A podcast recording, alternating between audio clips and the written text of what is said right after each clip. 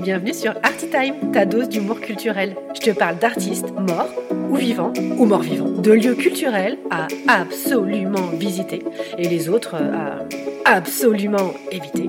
Je te fais des résumés des expositions si t'as la flemme d'y aller et que tu veux briller à la machine à café ou le dimanche midi chez ta belle-mère. Ne me remercie pas, c'est gratuit. Enfin, tu peux quand même lâcher un petit commentaire, hein, ça serait sympa. Allez, bonne écoute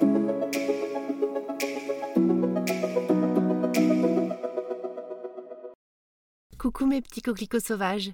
Ah, je suis d'humeur champêtre ces jours-ci. J'ai eu la chance de gambader au bois de Boulogne. Alors pour ceux qui pensent hein, qu'il n'y a que des Brésiliens en escarpin là-bas, je peux te donner de l'amour. Ouais, ouais, je peux te donner de l'amour, viens. C'est faux parce qu'il y a aussi des Parisiennes. Hein. Coco mon mignon, tu viens chercher l'amour? Bon, il y a aussi de simples promeneuses hein, qui viennent chercher un peu de verdure accompagnées de leur caniche.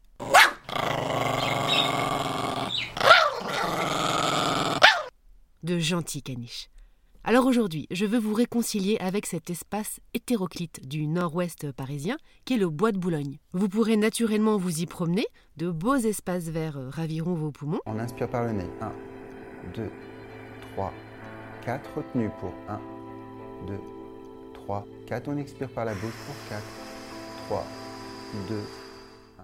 Vous pouvez aussi vous y cultiver à la Fondation Louis Vuitton et depuis 15 ans vous pouvez vous engager avec la fondation Good Planet, créée par Yanatus Bertrand. Il s'est fait connaître avec ses photos de la Terre vue du ciel avec un cœur sur la couverture d'un de ses livres. Le premier lieu dédié à l'écologie et à la solidarité à Paris. Cet espace a appris ses quartiers dans le château de Longchamp. C'est une imposante bâtisse du 19e siècle qui est à la frontière entre un lieu d'expo, un lieu de rencontre et une maison close. Et tout ce petit beau monde effrayant de partage autour de sujets écologistes. En ce moment, il y a une expo nommée Nature. Les spectateurs sont invités à re-imaginer leur relation au monde vivant à travers le regard sensible de 11 artistes. Une belle occasion de mélanger art, environnement et science. Le tout au son des oiseaux.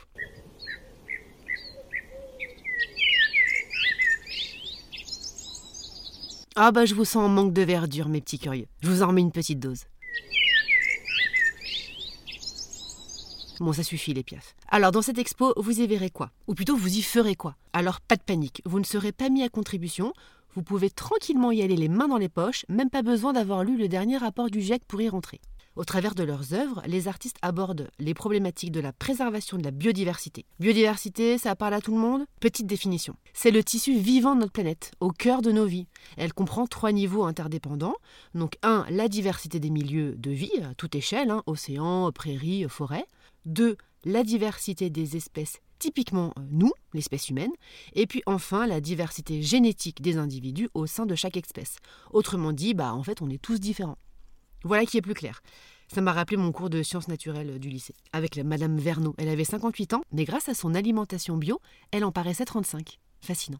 Bon, revenons à notre expo. Vous y verrez quoi? J'ai envie de vous parler de l'exposition de l'artiste Florent Lamourou, artiste français qui présente dans son œuvre de petites silhouettes laquées d'un noir profond, parfaitement ordonné, semblant sortir du bitume. Elles sont recouvertes de ce liquide noir, hein. inutile de préciser qu'il s'agit d'un matériau provenant désormais presque exclusivement de la distillation de pétrole brut. Un peu plus léger, j'ai adoré l'œuvre de Dui Hanaduk, j'espère bien le prononcer. Il a réuni près de 3000 pissenlits, leur a mis la tête à l'envers et les a accrochés au plafond. Alors par contre, sorry l'artiste, hein, j'ai pas pu m'empêcher, j'ai soufflé dessus pour vérifier si les pistils étaient bien accrochés et rien n'a bougé. Franchement, beau boulot. Faut dire, hein, euh, vous avez bien fait de récolter les pissenlits au moment exact où les pistils ne peuvent justement pas se détacher. Enfin, comment ne pas parler de Cayola, artiste ayant filmé un paysage.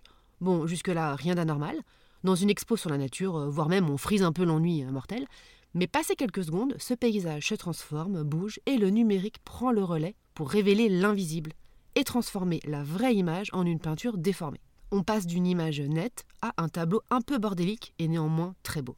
Un peu comme si on avait mixé les premiers tableaux de Monet, ceux parfaitement euh, nets, avec les derniers complètement flous à cause de sa cataracte. Bon bref, l'expo nature est pour vous si vous avez eu la flemme de lire le dernier rapport du GIEC et que vous voulez vous donner bonne conscience. Vous ne serez pas déçus hein, par cette démonstration artistique pleine de poésie, de conscience, d'optimisme et d'envie de mieux vivre ensemble. Merci, cher Yann, de mettre au centre de ce joli lieu la si noble cause qu'est la préservation de notre planète. À bientôt mes petits curieux. Ça t'a plu? Laisse-moi un gentil commentaire, ça aidera mes amis les algorithmes à propulser ce podcast. Et parle-en autour de toi, à la machine à café, dans le métro. Bah tiens oui, si là t'es dans le métro, en ce moment, parle-en à ton voisin. Tu peux aussi lui parler de la page Instagram d'Artitime. Merci. Allez, bisous bisous.